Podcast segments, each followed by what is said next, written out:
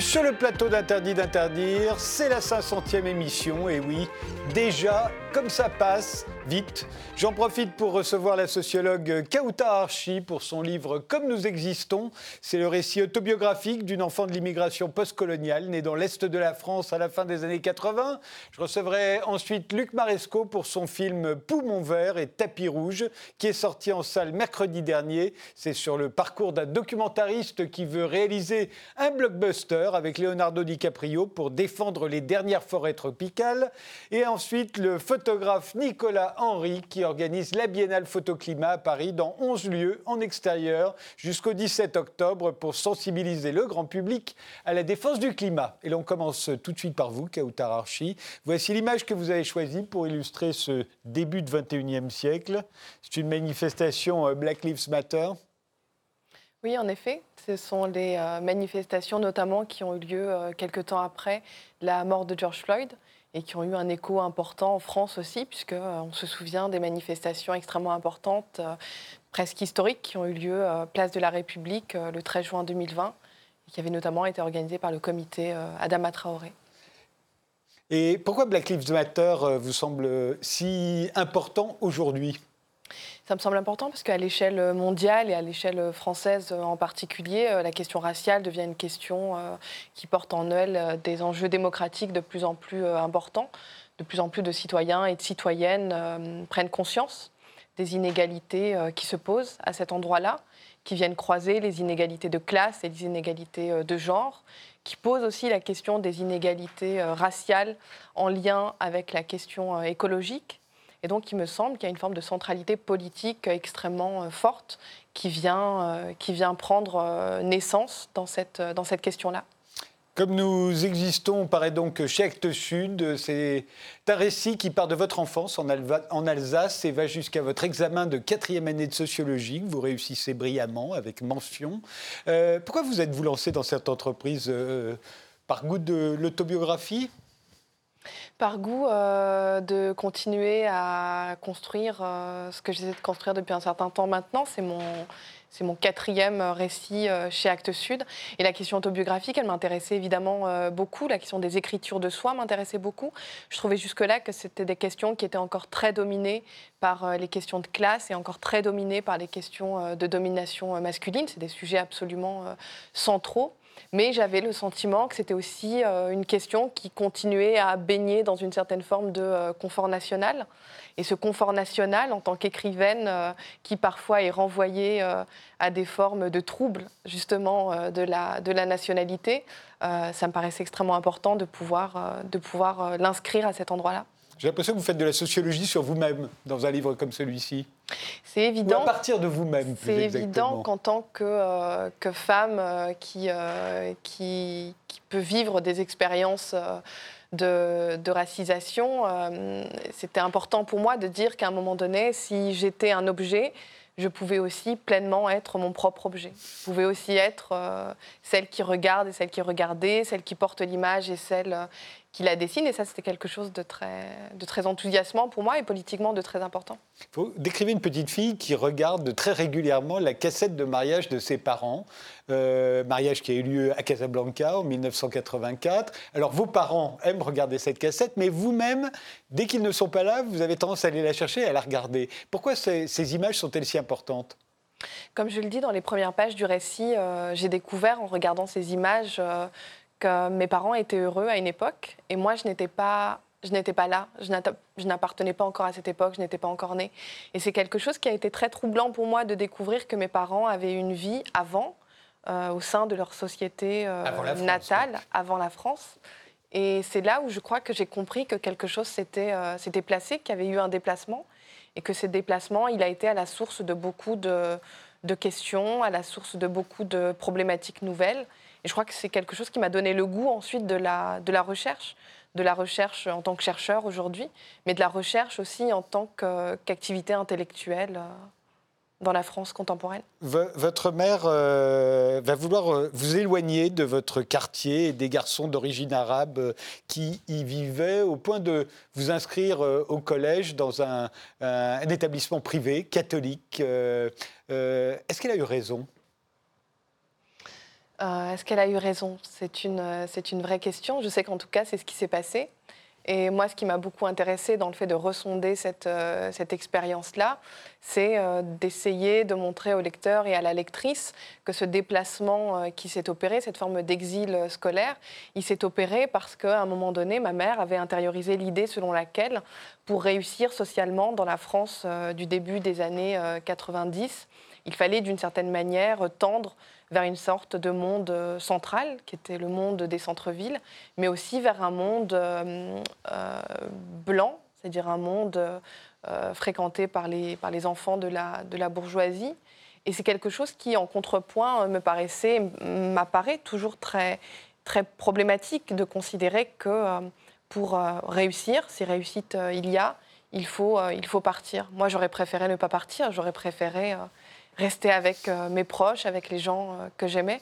Mais ça interroge, il me semble, effectivement, euh, la, question de l'organisation scolaire, l'inégalité qui traverse les établissements et euh, la manière dont cette forme d'inégalité, elle se transforme par la suite en une forme de euh, regard posé, euh, posé sur le monde.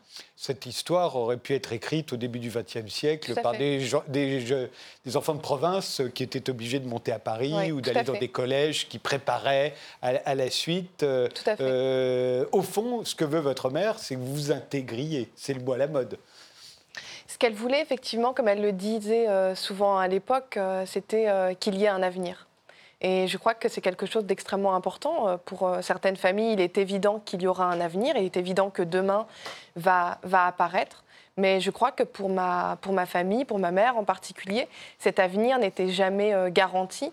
Et je crois qu'elle a essayé de construire avec sa, sa propre énergie et ses propres réflexions, sa propre intelligence, quelque chose d'une place dans un monde, dans un univers, dans une société française où cette place n'était absolument pas pas garantie d'avance. Vous le racontez quand vous êtes en terminale, euh, vous réalisez que euh, les garçons, ce n'est pas les élèves, c'est les garçons, pensent déjà à, l'après-bac, à l'avenir justement, euh, qu'ils ont déjà une place qui est déjà faite. Mm. Ils ont un beau dossier qui est déjà prêt. Et vous, vous n'en avez pas. Et vous apercevez que la plupart des filles, d'ailleurs, n'en ont pas. Oui, je crois qu'au sein, de, au sein des établissements euh, scolaires, encore une fois, la question des inégalités de genre se pose véritablement. Il y a déjà beaucoup de travaux qui ont pu euh, être développés à cet endroit-là. Et mes souvenirs sont extrêmement précis. Je me souviens que nous, les filles, effectivement, on s'intéressait beaucoup euh, aux garçons et les garçons, eux, s'intéressaient beaucoup à leur avenir et à ce qu'ils allaient devenir.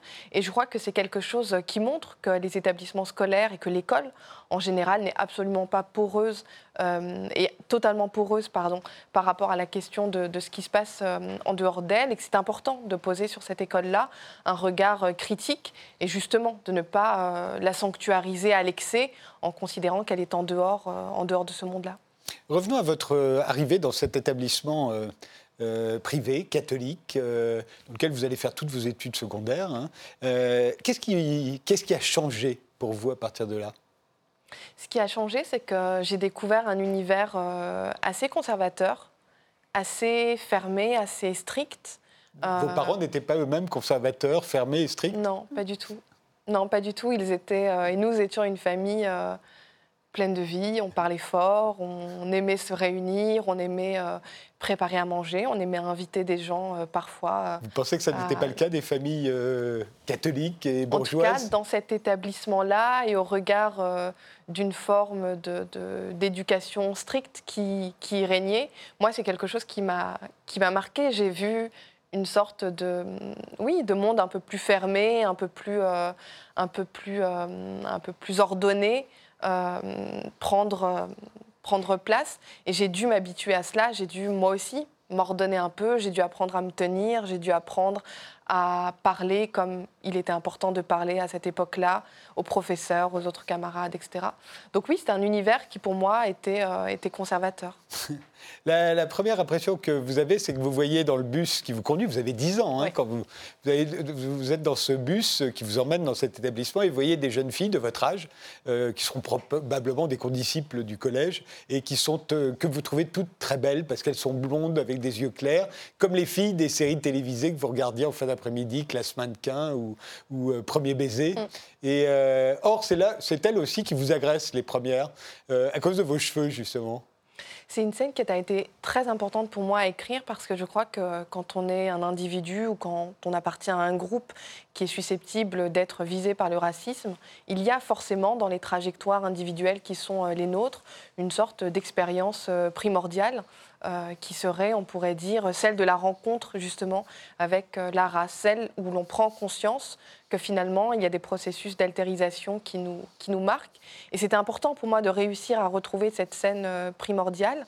Et cette scène, justement, c'est celle qui se passe dans ce, dans ce bus où je rencontre des jeunes filles, comme vous le dites euh, justement, que je trouve extrêmement belles. Mais la réciprocité du regard, la bienveillance du regard n'est pas, pas la même. Et oui, la question des cheveux, des cheveux bouclés, la question de leur texture, la question aussi de la déviance par rapport au code de la féminité qui était euh, en train de se construire euh, à l'aube de, de l'adolescence, on, on fait surgir cette expérience où tout d'un coup j'ai senti que mon apparence comptait et que mon apparence euh, parlait de moi, que mon apparence parlait pour moi et que c'est quelque chose qui, qui, me, qui me devançait, c'est quelque chose qui me dépassait. Et je crois que j'ai toujours cherché par la suite à dire quelque chose de ce qu'on disait de moi, à dire quelque chose de ce qu'on disait de nous. Donc c'est évident que mon rapport à la sociologie, par exemple, mon rapport à l'écriture littéraire et mon rapport à l'écriture de manière plus générale, s'inscrit dans cette volonté de de ne pas laisser euh, aux forces sociales le dernier mot de, ce qu'elles nous font vivre. Et dans ce bus, vous, vous, allez rencontrer aussi votre meilleure amie, qui s'appelle Khadija, et qui a le même problème, et qui est elle aussi visée par ces, attaques. Euh, et au fond, de vous, en, vous, euh, en vous désignant comme différente, elle vous associe par la même occasion à quelqu'un qui vous ressemble. C'est quelque chose qui a été très, très riche à, à étudier et, c'est qu'effectivement, euh, quelque chose se crée à cet endroit-là qui est euh, ce que j'appelle dans le récit euh, une forme de parenté par la ressemblance. Il n'y a rien qui nous liait, cette jeune fille et moi, si ce n'est cette apparence. Et par cette apparence-là, en vérité, ce qui se joue, c'est une expérience commune de la domination. On parle souvent en France en particulier de communautarisme, on parle souvent de choses euh, de cet ordre-là, comme si les gens se réunissaient euh, parce qu'ils auraient euh, quelque chose dans le sang qui coule et qui serait, et qui serait similaire. Mais en vérité, ce n'est pas du tout ça. Ce qui pousse surtout à ces formes de solidarité et à ces formes d'entraide, c'est que la domination est commune, c'est que le rejet est commun. Et il y a, à mon, à mon sens, à cet endroit-là, quelque chose d'à la fois très beau, des gens qui s'unissent pour résister, mais aussi euh, des formes d'amour et des formes d'amitié euh, qui naissent et qui viennent faire exister euh, quelque chose qui dépasse l'apparence, quelque chose qui rassemble par une forme de projet politique, pas forcément déjà à cette époque-là, mais par la suite, c'est évident que c'est quelque chose qui m'a beaucoup, qui beaucoup intéressé. Et qui perdure quand aujourd'hui on parle des 6 millions de musulmans en France. 6 millions, on n'en sait rien d'ailleurs, c'est un chiffre totalement symbolique. Est-ce qu'ils sont vraiment musulmans? On n'en sait rien. Est-ce que vous-même vous êtes musulmane? Je l'ignore. Euh, mais vous êtes catalogué comme tel. Est-ce que forcément ça soude les 6 millions qui peuvent euh, se sentir désignés euh, à ce moment-là? Alors, c'est compliqué, je ne sais pas exactement ce que vous mettez derrière le terme soudé, mais en tout cas, ce qui est évident, c'est que ça peut créer à un moment donné des sortes de processus de conscientisation, en fait. C'est-à-dire que la répétition de l'injustice, la répétition de l'arbitraire, le fait de comparer sa vie euh, à son voisin, le fait de comparer euh, son salaire à son collègue, etc., etc., fait qu'à un moment donné, évidemment, vous vous rendez compte que vous appartenez à un groupe euh, minoritaire qui est traité et qui est construit depuis désormais très longtemps comme un problème. Et je crois que ça, c'est quelque chose de politiquement euh, grave, de, dangereux, et qui, d'un point de vue démocratique, pose aussi la question euh, de l'appartenance euh, d'une partie de la société française au corps national. Et ce qu'on observe depuis quelque temps désormais, c'est effectivement la volonté de sortir de ce corps national une partie de la population en la traitant comme une forme d'ennemi intérieur. Et ces processus-là, à la fois en tant que sociologue, mais à la fois en tant qu'écrivaine, ils m'intéressent car ils disent quelque chose de la société française qui doit absolument être pensé et qui doit faire, euh, qui doit faire débat. Vous racontez euh, la mort d'un jeune de votre quartier. Ce quartier justement que vos parents ne veulent pas que vous fréquentiez et qui vous attire euh, forcément parce que vous les avez connus, vous avez joué avec eux quand ils étaient enfants, ils habitent autour de chez vous. Il y en a un qui meurt euh, alors qu'il est détenu euh, par la police. c'est très important pour vous dans votre, dans votre parcours.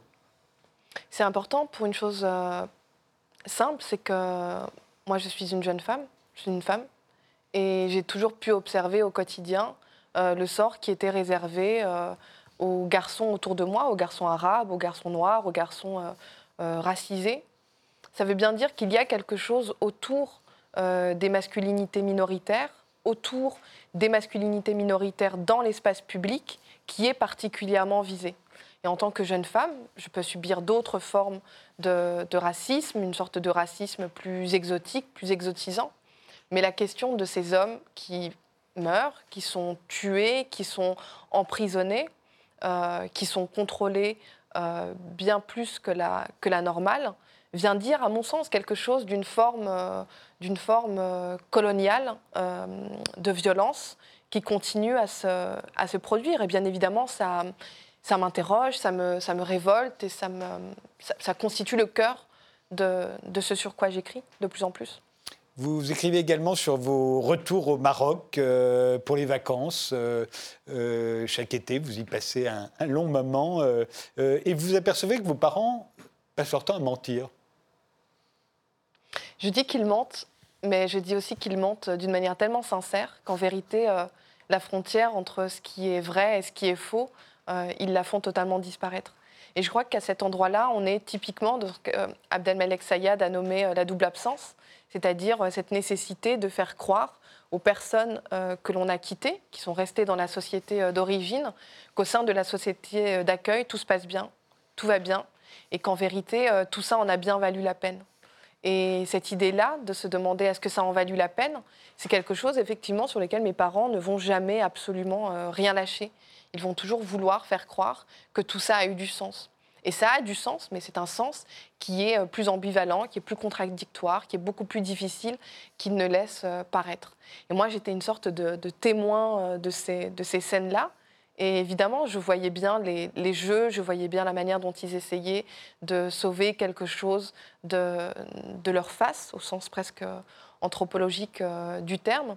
Et ça dit quelque chose de ces formes de vie qui sont dédoublées et qui n'obéissent pas a une logique propre et qui donc ne bénéficie pas d'un confort et d'une évidence euh, immédiate. Vous allez passer votre temps au fond, euh, mais ça souvent les enfants de l'immigration le racontent, euh, vous allez passer votre temps à protéger vos parents, notamment votre mère. alors est-ce que c'est dû au fait que vous avez fait des études ou est-ce que c'est plus compliqué que ça? Je crois que c'est plus compliqué que ça parce que je crois que lorsqu'on est un enfant, on se rend compte plus ou moins tôt que nos parents ne sont pas simplement que des parents. Euh, je pense avoir découvert tôt que mes parents étaient aussi des travailleurs, que mes parents étaient aussi euh, des personnes qui devaient aider leur propre famille dans un autre pays, etc. Ça veut bien dire que l'ordre national et l'ordre racial et l'ordre de la migration euh, viennent bouleverser l'ordre familial et que finalement ce qui relève de l'espace public et de l'espace privé n'est plus aussi clairement situé que ça peut l'être dans le cas de familles euh, nationales et pleinement, euh, pleinement installées euh, en France. Donc ce sentiment de, protection, il dit quelque chose aussi de l'inversion des, des, rapports. Moi j'ai beaucoup écrit sur le sentiment d'être la mère de ma mère, sur le sentiment d'être la mère de mon père, sur le sentiment d'être leur meilleure amie, sur le sentiment d'être celle qui parfois leur causera aussi des problèmes, qui augmentera leur inquiétude, des choses de cet ordre-là. Et je crois que ça, c'est des sentiments, que c'est un potentiel émotionnel très fort à l'enfance, mais qui est pleinement politique, c'est-à-dire qui obéit véritablement aux structures sociales qui euh, exposent ces parents-là à des situations qui, euh, qui, les dépassent, mais sur lesquelles ils vont tenter malgré tout toujours de garder, euh, de garder la main. Et quand vous êtes enfant, vous le voyez, même si vous ne le comprenez pas, vous le percevez, et je crois que dans mon cas, ça a créé une forme de sensibilité qui est, euh, qui est à l'origine de, beaucoup de choses survenues par la suite. Vous, avez utilisé très souvent l'adjectif racial depuis le début de notre entretien. Euh, c'est quelque chose qui choque énormément euh, aujourd'hui, qu'on parle encore de race, qu'on veuille mettre la race au centre euh, de la société française en tant que problème d'ailleurs. Et, et, au fond, c'est ce qui fait que beaucoup d'antiracistes aujourd'hui sont considérés, sont taxés de racisme même. Qu'est-ce que vous répondez à, à ceux qui vous disent que tout ça n'existe pas et qu'au fond, il y a des problèmes sociaux, et d'ailleurs, vous en racontez un certain nombre dans votre livre, mais qu'il ne faut pas les, matiner de problèmes raciaux. Un point qui est important quand on est sociologue ou quand on est chercheur en sciences sociales et même quand on est euh, militant, euh, la, première chose euh, qui est importante, c'est que quand nous parlons de cette question-là, nous parlons de la race au singulier et nous ne parlons pas des races au pluriel. Les races au pluriel renvoient au discours racialiste, mais au singulier, elles renvoient à la question sociale et elles renvoient au fait que des individus sont, historiquement parlant, renvoyés à un groupe naturel et qu'ils sont infériorisés du fait de cette euh, appartenance-là. Et beaucoup de textes sont déjà revenus sur cette, euh, sur, cette, sur cette question. Mais je crois que la société française est une société qui peine encore beaucoup à se représenter comme ce qu'elle est, c'est-à-dire aussi comme une société euh, postcoloniale, c'est-à-dire une société au sein de laquelle euh, l'imaginaire, mais aussi les structures du pouvoir, mais aussi les structures policières, les structures administratives, parfois même les structures juridiques, naissent directement de cette organisation et de ce mouvement de colonisation, euh, notamment de l'Algérie dès, 1830. Donc je crois que ces discours-là qui renvoient les racistes à quelque chose de gênant pour eux, c'est un fait, c'est évident, qu'ils préféreraient euh, vivre leur racisme de manière euh, beaucoup plus, euh, beaucoup plus tranquille et, et, sans, et sans opposition. Mais je crois encore une fois que la question raciale ne se limite pas à la société française, qu'elle est d'ordre mondial et que l'enjeu démocratique est bien de réussir à montrer que des individus sont traités inégalement du fait de leur apparence et que dans une démocratie qui se veut démocratique, c'est une chose qui est, qui est inacceptable. Et certains luttent dans la rue pour cela et d'autres écrivent à ce propos, d'autres font même les deux en même temps et c'est quelque chose qui me semble, euh, qui me semble une question d'avenir. Kautar Archi, je le disais, vous êtes né en 1987. Et donc, vous, vous décrivez, par exemple, on est en Alsace, hein, où vous avez grandi, vous décrivez les, filles de votre collège, euh, vous les enviez, vous enviez leur aisance naturelle. Alors que vous-même, euh, vous vous voyez à 17 ans, à ce moment-là, déjà vieille, sous l'emprise de sentiments tels que la honte, la colère, euh, donc vous n'arrivez pas à vous débarrasser. Au fond, à ce moment-là, vous êtes une jeune fille issue de l'immigration, comme on dit, rassurante pour la société française parce que vous aimeriez bien non seulement vous intégrer parmi ces jeunes filles blondes aux yeux clairs, mais au fond, on a l'impression, et vous avez, ça a dû vous traverser l'esprit à ce moment-là, que vous aimeriez leur ressembler. On a l'impression qu'aujourd'hui, dans la nouvelle génération, celle qui est plus jeune que vous, qui pourrait être vos filles peut-être, elles n'ont plus du tout envie de leur ressembler.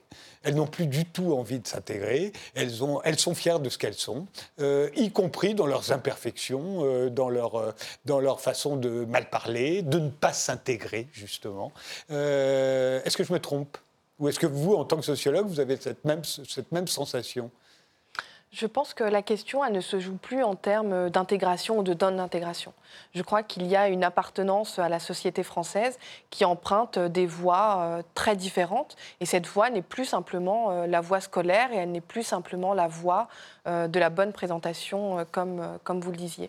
Mais quelque chose qui est, à mon sens, important, c'est de voir que durant ces dernières années, euh, la question des savoirs s'est beaucoup construite. Euh, je crois qu'une jeune fille aujourd'hui euh, qui a 20 ans, 22 ans et qui peut être à la fois victime de racisme et à la fois victime de sexisme, de mépris de classe aussi, je crois qu'elle en sait plus potentiellement sur ces processus qui la visent que les personnes qui appartenaient à des générations entières. Mais aussi parce que ces questions-là apparaissent de plus en plus dans des séries, elles apparaissent de plus en plus dans des débats, des chercheurs font en sorte que ces questions deviennent publiques. Il y a des modèles aussi. Il y a des modèles qui apparaissent et il y a un potentiel critique qui est de plus en plus euh, accessible.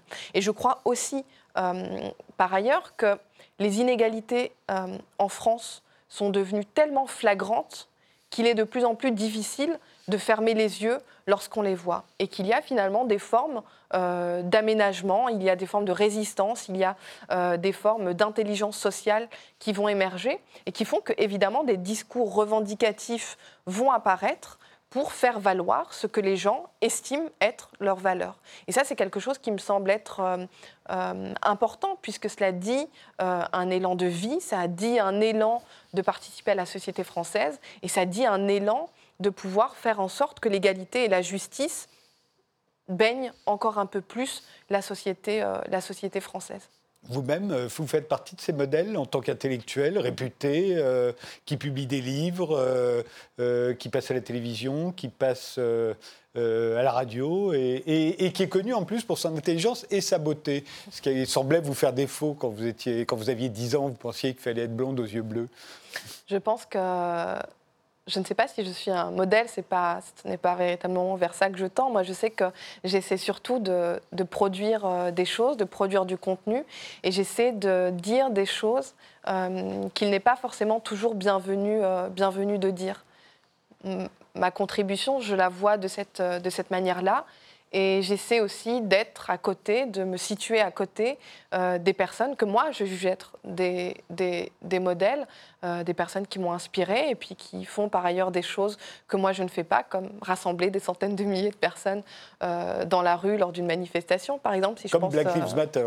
Comme Black Lives Matter, comme la figure d'Assa Traoré, par exemple. Ce sont des choses, moi, qui m'inspirent, qui m'inspirent beaucoup et que j'essaie de capter, que j'essaie de réintégrer dans mes livres pour que par la suite ça perdure et pour que surtout ça puisse aussi encourager d'autres personnes à prendre la parole et à développer une parole qui est critique, une parole qui est euh, une parole de confrontation, une parole d'opposition, parce que je crois qu'il y a véritablement quelque chose qui se joue là. Et les espaces médiatiques, malheureusement, euh, sont plutôt manquants à cet endroit. Donc la littérature est aussi un espace euh, que j'essaie d'ouvrir. De, Ce sont aussi des, formes de tribunes que j'essaie de créer pour moi-même euh, et de créer aussi pour les autres. Comme nous existons, euh, ça vient de paraître chez Actes Sud. Merci. Merci beaucoup. Archi d'avoir été dans cette 500e, donc d'interdit d'interdire. On se retrouve juste après une pause avec Luc Maresco.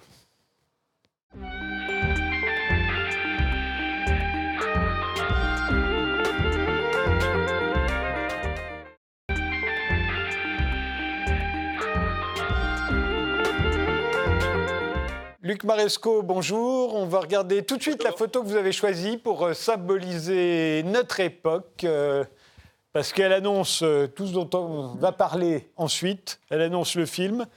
Alors de qui s'agit-il? Moi je le sais parce que j'ai vu le film, mais pour les autres.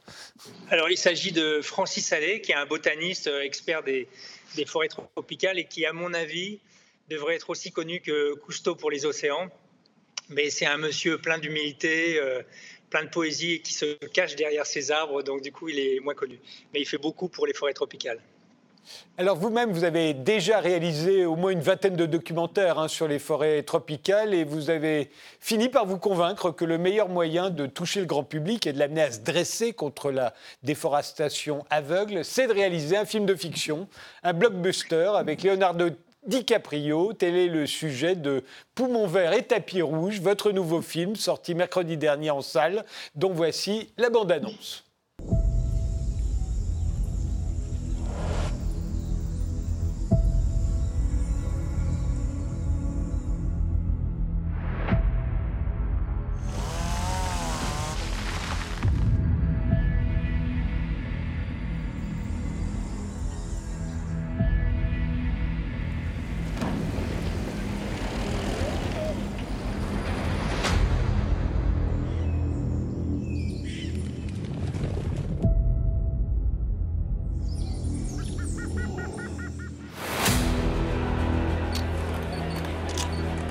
J'imagine un blockbuster, un thriller écologique qui donne envie d'agir.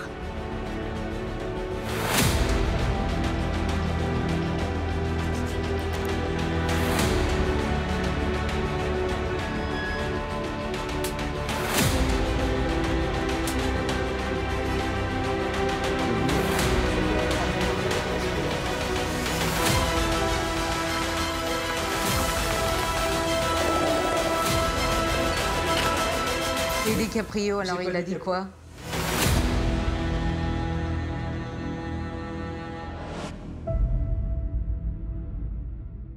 Luc Maresco, avant même de voir votre film, je me suis posé la question euh, est-ce que qu'est-ce qu'il y a de plus difficile C'est de sauver les dernières forêts tropicales ou de réaliser un film avec Leonardo DiCaprio? Eh ben, Je dirais que les deux sont très difficiles, mais à des échelles euh, différentes. Sauver les forêts, ça, pour moi, ça devient euh, essentiel parce que bah, pour moi, c'est une partie de la solution pour, pour notre humanité. C'est-à-dire qu'on a deux écosystèmes qui nous font respirer il y a les océans et les forêts. Et les océans, on voit bien que euh, d'abord, ils pourront jamais doubler de volume, même si toutes les calottes polaires fondent. Et, les océans sont malades, ils sont déjà bourrés de CO2, de blindés de plastique et ainsi de suite. Et euh, alors que les forêts, on peut encore euh, les faire pousser et, non pas les faire grandir à l'infini, mais en tout cas, voilà, en, installer beaucoup plus. Et, le végétal peut être une des solutions. Donc du coup, je me bats pour ça. J'ai rencontré euh, Francis Allais il y a 20 ans. Euh, je l'ai vu comme un Don Quichotte. Euh, il faisait le boulot de David contre Goliath, à essayer de, défendre ces forêts-là. Et, je ne pouvais pas rester les bras croisés. Mon, arme, c'était l'image. Donc je me suis dit, il faut, faut, que je fasse quelque chose. Et donc j'ai enchaîné 12 documentaires sur les forêts tropicales comme moi, vous avez pu voir que ça n'a pas beaucoup aidé à arrêter les tronçonneuses. Donc du coup, je me suis dit, qu'est-ce qui cloche? En fait, c'est vrai que les documentaires sont regardés souvent par des gens déjà convaincus. Euh, donc du coup, c'est bien parce qu'on consolide une base de gens qui savent, mais il faut polliniser plus largement, il faut toucher le plus grand public. Et pour toucher le grand public, eh ben, il faut aller vers, euh, vers la fiction parce que quand on parle d'image, euh, voilà, on convainc mieux, on convainc mieux avec des, des émotions qu'avec des arguments. Et l'exemple qui m'a en plus euh, convaincu, euh, c'est l'exemple de Blood Diamond, qui était un film avec euh, Leonardo DiCaprio. Et il y avait eu plein de documentaires sur le trafic illégal de diamants qui n'avait pas fait bouger les lignes. Et sur les enfants soldats aussi. Oui, voilà. Trafic illégal de diamants qui impliquait les enfants, les enfants soldats. Et, et ça n'avait pas fait bouger les lignes. Et quand Blood Diamond sort, j'ai été vérifier les chiffres parce que j'y croyais pas. il y a eu une baisse de moins 15% sur le trafic illégal de diamants. Et du coup, par extension, sur ce qui se passait avec les enfants soldats. Et donc, je me suis dit, bah, pourquoi on ne ferait pas un Blood Forest qui du coup participerait à faire baisser la déforestation de 15%. Et donc je me suis lancé dans cette aventure-là et Poumon Vert et Tapis Rouge n'est pas encore euh, le Blood Forest que j'espère, mais c'est un, cheval de Troie. C'est-à-dire que j'embarque euh, le grand public dans une aventure de cinéma où je rencontre Juliette Binoche, Claude Lelouch et d'autres. Et en sous-texte, je glisse le combat de Francis Allais, ce botaniste. Ben justement, Francis Allais, on va le retrouver dans un des extraits du film. Euh, c'est très très beau d'ailleurs, et il y a une idée très forte là-dedans sur la, canopée de la forêt tropicale. on vous regarde. Notre botaniste pacifiste, transformé par la rage et la douleur en une bête déterminée, prépare un kidnapping machiavélique. À force de réécouter tous les enregistrements que j'avais faits avec Francis, je suis convaincu que la canopée doit être le décor principal de mon film. Il est urgent de montrer aux gens que le vrai visage de la forêt, c'est en haut. C'est là qu'il faut l'admirer. Là, elle est vraiment admirable si tout le monde pouvait avoir accès à la canopée, il y aurait beaucoup plus de gens qui seraient respectueux de la forêt. Parce que, vue d'au-dessus, elle est, c'est vrai, beaucoup plus aimable, beaucoup plus plaisante, beaucoup plus fleurie que celle d'en dessous. Elle est faite pour être vue comme, la, comme le voient les oiseaux,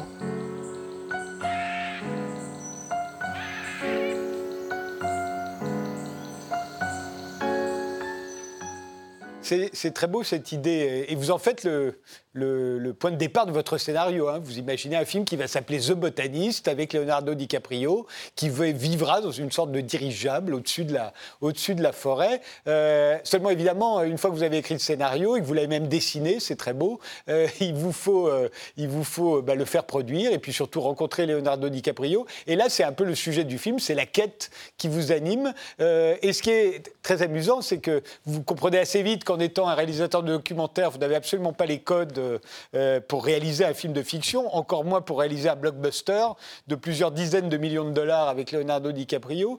Mais ce que j'ai trouvé très drôle, c'est que vous allez voir plein de gens du cinéma français pour qu'ils vous expliquent comment faire. Or, les gens du cinéma français font pour la plupart d'entre eux des téléfilms et n'ont pas du tout non plus les codes pour faire un film euh, de plusieurs dizaines de, millions, dizaines de millions de dollars avec Leonardo DiCaprio. C'est-à-dire qu'on a l'impression que c'est un dialogue d'aveugles et de sourds. en fait, mon idée, c'est de, de partir vers le monde de la fiction avec une boîte à outils remplie d'outils. Donc, du coup, je vais auprès de ces gens-là. En fait, j'ai fait 56 rencontres du monde du cinéma. Là, il y a 19 extraits qui apparaissent là, mais du coup, je me suis rempli ma boîte à outils. Et donc, euh, j'ai bien compris, euh, je ne suis pas assez naïf pour euh, me dire que je vais être le réalisateur euh, qui va faire ce blockbuster à 40 millions. Parce que DiCaprio ne me connaît pas, même si j'ai deux, trois pistes là qui m'en rapprochent très fortement. Mais, mais voilà, mais mon idée, c'est de faire exister ce film dans les mains d'un autre, d'un réalisateur chevronné ou autre. Moi, il se trouve que j'ai écrit, parce que j'ai compris très vite que 40 millions, ça serait trop pour moi, j'ai écrit le préquel de cette histoire-là, en fait, l'histoire qui se passe avant, qui là, pour le coup, est une histoire à un million et demi et, avec trois comédiens. Et donc voilà, donc je vais pouvoir faire mon petit pardon bout de chemin. Pardon de vous interrompre, Luc Marisco, mais est-ce que vous vous êtes rendu compte euh, que, votre film, que je trouve très bien hein, par ailleurs, euh, au fond, on dit assez long, peut-être plus long encore sur le cinéma français que sur la façon de sauver la forêt tropicale. C'est-à-dire qu'au fond, quand on le voit, on se dit, mais ces gens, au fond, ils sont ils sont pleins de bonne volonté, ils ont envie d'être gentils avec vous et de vous donner des pistes, mais ils ne sont pas du tout faits ni prêts à faire des films avec Leonardo DiCaprio non plus. C'est un autre monde, au fond. Oui, oui, alors je me suis rendu compte de ça, mais en même temps, mon idée, c'était pas de leur dire aidez-moi à faire un film avec DiCaprio, parce qu'effectivement, il y a une marche, mais c'était surtout d'ouvrir ce chemin-là pour euh, arriver à faire euh, ces films-là. Et je pense que ces gens sont convaincus qu'il faut faire euh, plus attention à l'environnement, à la nature. Mais, euh, mais par exemple, je pense qu'ils n'ont pas vu mon film. Euh, parce que moi, quand je les rencontre, ils ont une demi-heure pour moi, donc ils répondent à mes questions et, et ils ont été sincères dans leurs réponses. Mais, mais j'aimerais qu'aujourd'hui, ils voient ce film-là pour qu'ils comprennent la démarche qu'il y a vraiment derrière. Parce que, voilà, moi, je suis aussi quelque part un petit Don Quichotte à essayer de, dire à tout le monde et euh, faisons attention à nos forêts et, elles sont l'une des solutions pour que pour qu'on n'aille pas dans le mur quoi. Mais moi qui ai vu votre film, après l'avoir vu, je me, je me dis qu'au fond, les forêts tropicales que vous voulez sauver, elles dureront plus longtemps que le cinéma. J'ai l'impression que le cinéma est bien plus en mauvaise posture aujourd'hui, notamment le cinéma français, que les forêts tropicales. Oui, alors moi j'ai plus une expertise sur les forêts que sur le monde du cinéma, puisque justement je le découvre, ce monde du cinéma. Parce que, en fait, je trouve qu'aujourd'hui, il y a 95 euh, voire 99% des films qui sont des films urbains. Et ça me rappelle, euh, et pourquoi La bonne raison, ça me rappelle une interview de Martin Scorsese qui disait le meilleur conseil qu'on m'ait donné quand j'ai commencé, c'est t'habites à Little Italy, qui est un quartier de New York, donc tu fais tes premiers films à Little Italy. Il y a eu Taxi Driver et bien d'autres, parce que tu vas, les dialogues vont être justes, tu vas en connaître l'école, tes histoires seront crédibles. Donc, les réalisateurs, qui sont principalement des urbains, font des films sur des univers qu'ils maîtrisent et qu'ils connaissent. Donc, du coup, on arrive à 95% de, films urbains. Et les gens comme moi qui sont au cœur de la nature, il y a certaines années où je passe 8 mois par an sur le terrain, bah, pendant 8 mois, je ne peux pas voir de films. Et donc, ça ne fait pas de moi un cinéphile. Et quand j'arrive les 4 mois qui restent, bah, il faut que je vois mes gamins, ma famille, il faut que je monte mes films. Et donc, je ne peux pas m'enfermer dans une salle de cinéma. Donc, du coup, moi, on va dire qu'avec d'autres, et Francis Allais notamment, j'ai une connaissance que j'aimerais amener aux réalisateurs de fiction, mais c'est deux mondes qui, qui, qui, vont pas très bien ensemble. Et d'ailleurs, euh, quand on voit les films qui sortent, euh, à chaque fois qu'il y a de la nature, c'est un décor, c'est un paysage, euh, mais c'est pas le cœur même du sujet. Et même quand on a Woman at War, quand on a Dark Waters, quand on a Erin Brockovich et autres, on est dans la partie humaine du conflit par rapport à la nature, mais la nature reste toujours un, décor. Même quand on a dit Revenante avec DiCaprio, le film est très beau, mais qu'est-ce qu'on sait de l'écosystème à part qu'en montagne, quand on monte, il fait froid et que donc euh, euh, voilà, ça nous affaiblit, on se met dans un cheval mort pour garder la chaleur. Enfin voilà, y a... donc du coup, je rêve d'un film ultime où la nature, en l'occurrence la forêt, soit le personnage central du film. Mais il y en a eu par le passé. Il y a eu, moi, je pense à Dertsu Zala, le film de, de, Kurosawa sur la toundra. Euh, euh, d'autres penseraient à Danse avec les loups, le film de Kevin Custer. Je préfère Dertsu Zala, mais, oui, mais tous les goûts sont dans la nature, justement. Vous êtes d'accord Vous croyez encore au... Vous croyez encore au film engagé, au fait? Au film à message, vous pensez que ça peut marcher encore aujourd'hui? Alors, ben, J'aimerais bien qu'on arrive à faire un Blood Forest comme il y a eu Blood Diamond. Oui, parce que je pense qu'il faut toucher les gens par l'émotion. Vous prenez deux personnes, une de gauche, une de droite. Elles se retrouvent à un dîner entre amis ou au bureau et vont se balancer tous les arguments possibles. Elles vont se quitter. Il n'y a pas une qui aura bougé d'un iota sur sa position. Si on a les deux mêmes personnes, mais qu'il y en a un qui raconte une histoire personnelle, qui va émouvoir l'autre et soit lui faire écraser une larme ou autre, il y a un chemin de convergence possible. Et c'est ce chemin-là que je veux trouver. Donc du coup, le cinéma, pour le coup, a plus de force émotionnellement que le documentaire. Donc je me lance euh, voilà, dans cette croisade-là. Alors dernière question, est-ce que vous ne pensez pas qu'aujourd'hui la série a encore plus de force que le cinéma, qui lui-même avait plus de force que le documentaire? Et, peut-être qu'au fond, c'est plus facile de faire une série quand on est euh, Luc Maresco que de faire un film avec, euh, avec Leonardo DiCaprio. Oui, alors maintenant, si c'est Vigo Mortensen ou un autre, je dirais oui quand même. Hein, mais, mais oui, la série, ça peut être une, des choses. Il se trouve qu'il y, y a deux éditeurs qui ont lu le scénario du botaniste, qui l'ont adoré. Et finalement, ça va sortir en bouquin, c'est novélisé en ce moment, ça va sortir en bouquin chez Fayard euh, début 2022. Et effectivement, j'ai eu des retours en me disant, mais as écrit enfin, vous avez écrit avec Guillaume un truc tellement fort et long, ça ferait un film trop long, il faudrait en faire une série. Donc du coup, effectivement, on est peut-être sur la piste d'une série. Et au fond, on en parlera plus euh, dans les dîners que si c'était un film. Euh, merci, euh, Luc Maresco. En tout cas, le film que vous avez fait, Poumon vert et tapis rouge, lui, il est déjà sorti et il est très très bien. et on se retrouve tout de suite avec Nicolas Henry.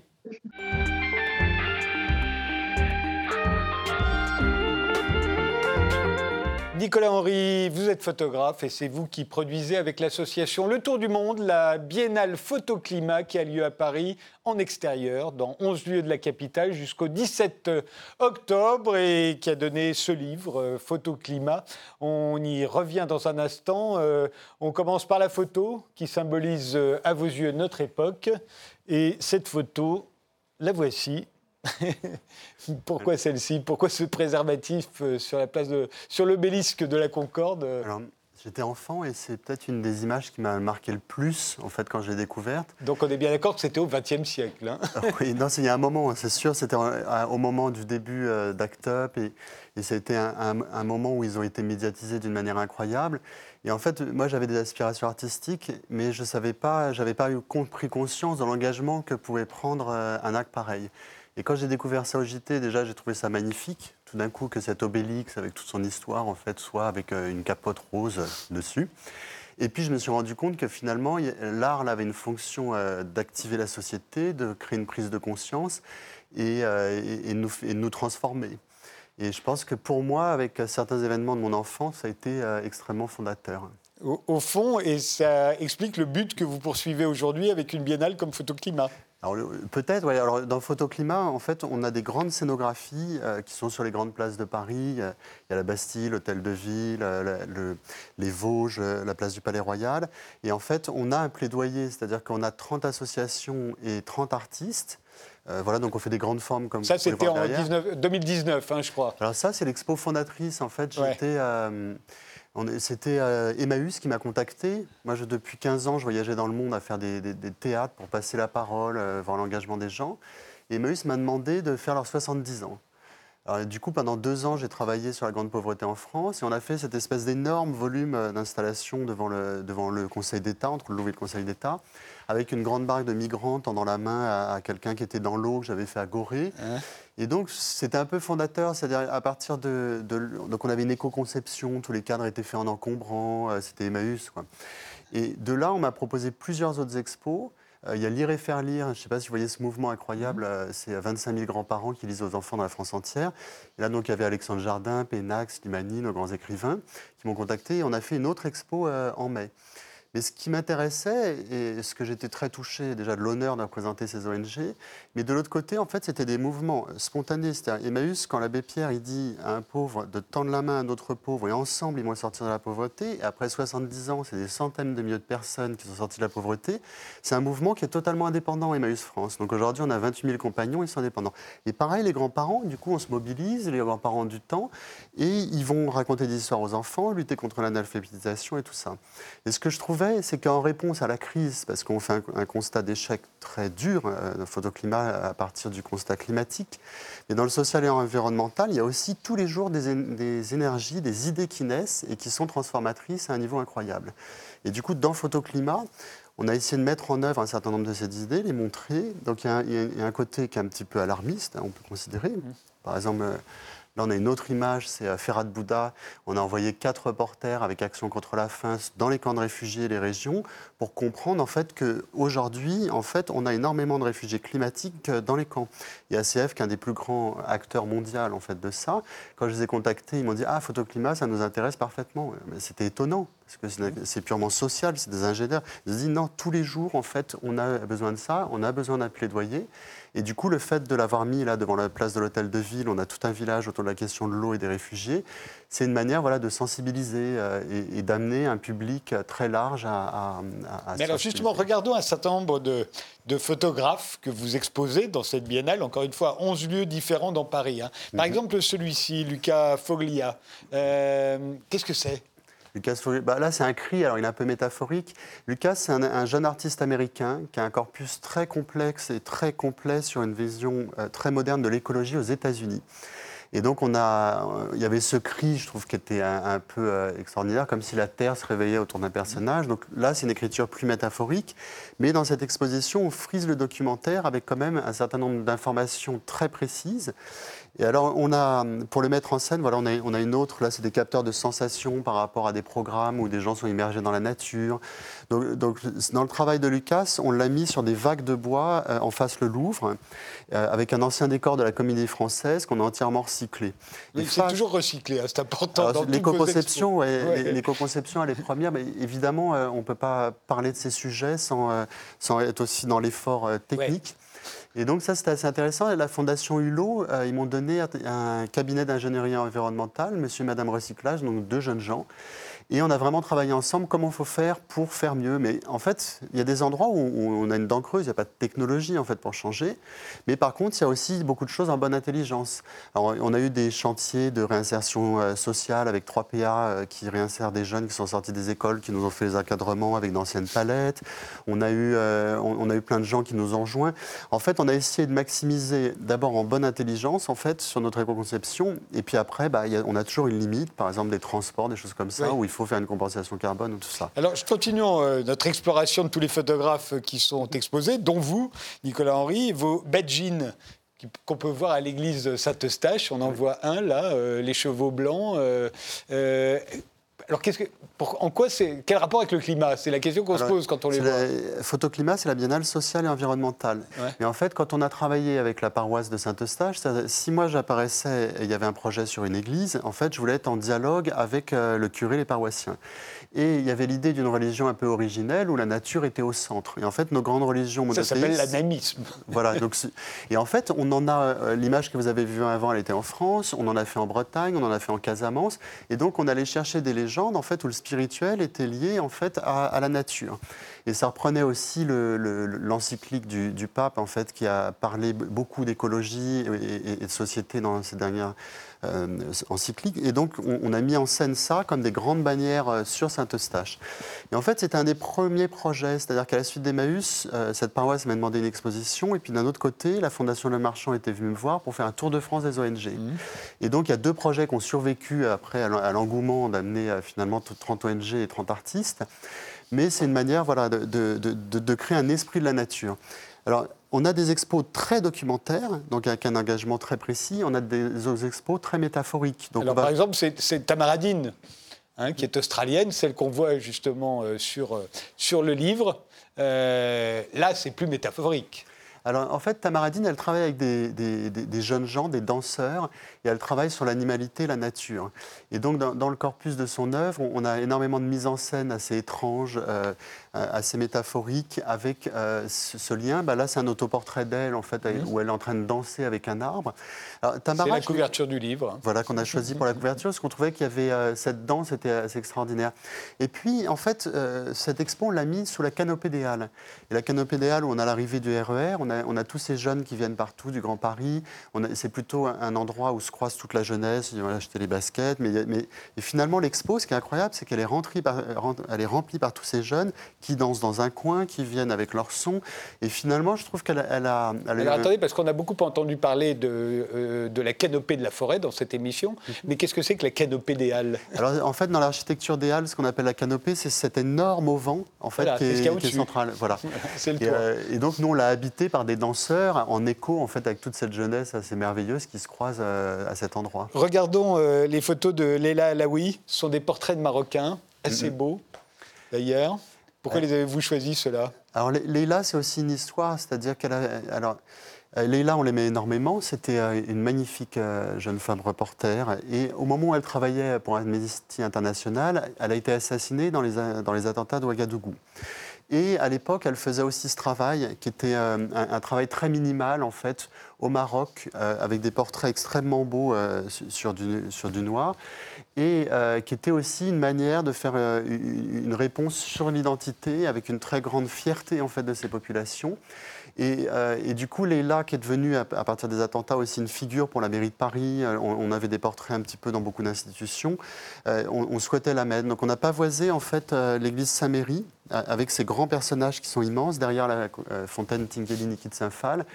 Et c'est une expo qui, qui porte beaucoup d'émotions. C'est-à-dire, et là, on a à nouveau angulé d'une manière différente. Ce qui était intéressant, c'est que sur cette question d'engagement, en fait, on, arrive à plein de manières en fait, de l'envisager. Parce que, quels que soient ses talents euh, en tant qu'acteur de la société, qu'on soit ingénieur, artiste, agriculteur, en fait, on peut trouver euh, dans cet écosystème incroyable des associations en fait, des, solutions pour se transformer. En, France, il y a 12 millions de bénévoles dans les associations. Mmh. Donc c'est une culture qui est extraordinaire. Donc on a, une vraie volonté, on a une vraie force et une vraie force d'idées. Alors autre exemple, Aïda Muluné, elle est, elle est éthiopienne. Euh, là aussi des images euh, très métaphoriques. Aïda, elle a, de par son histoire, elle a construit euh, le festival d'Addis Abeba. C'est une fille qui est très engagée depuis toujours. Et elle avait été contactée par WaterAid. WaterAid, c'est la plus grosse ONG au monde concernant l'eau.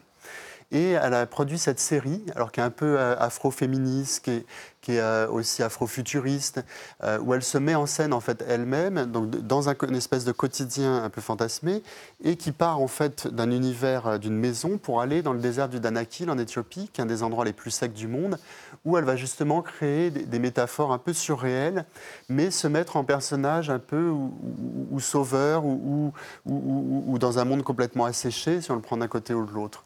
Et euh, Aïda, c'est une artiste donc éthiopienne. Dans la biennale, on a des gens qui viennent du monde entier, euh, d'Australie, d'Éthiopie, du Brésil. De, Et j'aimerais qu'on regarde avant la fin aussi Floriane Delacé, ses portraits de marcheurs. Euh, Floriane, c'est donc une artiste française et elle a une métaphore, en fait, euh, euh, c'est aussi ma compagne, on a voyagé pendant des années ensemble, et donc elle est aussi co-directrice du festival. Et en fait, on a, pendant des années, elle a voyagé et elle faisait une métaphore en faisant porter sur la tête des gens euh, tout un tas de leur destin. Donc c'est ce qu'on voit très souvent quand on voyage, on voit des gens qui portent sur leur tête des choses qui nous paraissent importables. Voilà, donc on en a fait une métaphore un peu voilà, Je pense qu'elle ne porte pas vraiment, c'est attaché. on cache, on cache un, un artifice, mais c'est une peinture symboliste, c'est-à-dire que bah, cette jeune fille en Éthiopie, elle va porter le, bois, mais elle aussi, elle doit prendre soin de sa chèvre. Donc finalement, elle se retrouve avec toutes ses nécessités, alors que peut-être cette jeune femme, elle serait mieux à l'école. Mais euh, donc c'est des métaphores de vie, c'est des métaphores euh, et c'est un théâtre. Alors on, a énormément euh, proposé des propositions d'artistes qui travaillent de manière théâtrale, c'est avec des costumes, des mises en scène, une sorte de grande joie de vivre. Il y a aussi un côté très festif en fait, même si on aborde des sujets très sérieux. Et, donc, c'est dans 11 euh, lieux en extérieur, euh, dans Paris. C'est jusqu'au 17 octobre. Euh, ça s'appelle Photoclimat. C'est une biennale. on est sûr de la retrouver l'année prochaine et chaque année ou... Alors, ça sera dans deux ans. Dans deux ans. Ah oui, biennale, que donc, suis-je bête. donc, ça serait en 2023. Et oui, oui, on, on, a vraiment le vœu. On a, on a énormément de projets qu'on nous propose quotidiennement depuis que les gens ont vu ces apparitions de grandes scénographies dans la ville.